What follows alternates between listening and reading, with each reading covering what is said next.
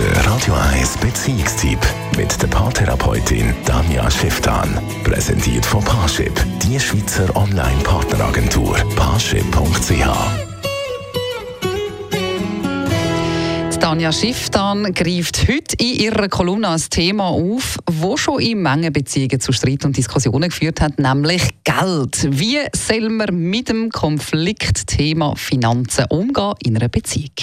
Geld und Beziehung ist häufig eines der stärksten Konfliktthemen.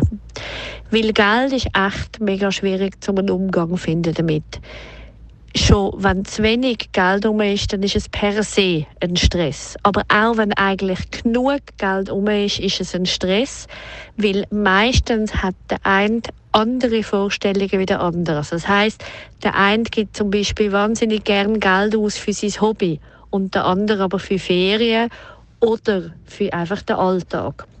Das heisst zum Beispiel letztes Jahr hatte ich ein Paar, gehabt, wo sie mega gerne Geschenke gemacht hat an die Kinder, an Freunde der Kinder etc. Also dort uh, viel Geld investiert hat. Und er ist einer, der im Alltag fast kein Geld ausgibt, mega knausrig ist, dafür in den Ferien gerne auf nichts verzichtet und mega verprasst.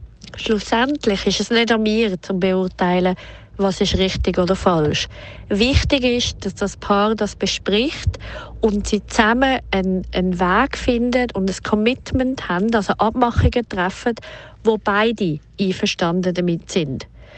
Und was zu dem Commitment dazugehört, dass man gemeinsame Regeln macht, dass man aber, wenn irgendwie möglich, auch wenn es ein ganz kleiner Anteil ist, Geld, wo beide in gleichen Teilen dürfen für sich ganz privat ausgeben und keine Rechenschaft darüber ablegen müssen. Also das heißt, auch wenn man sonst sehr nahe ist miteinander und alles bespricht, ist es wichtig, dass es auf dem Konto einen Teil gibt, wo man absolut selber darüber verfügen, absolut selber dafür entscheiden, ohne dass der Partner möglicherweise weiß, was damit ausgegeben wird.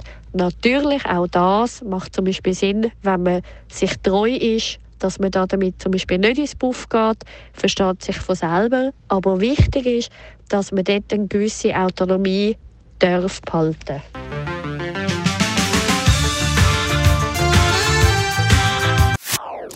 Das ist ein Radio 1 Podcast. Mehr Informationen auf radio1.ch.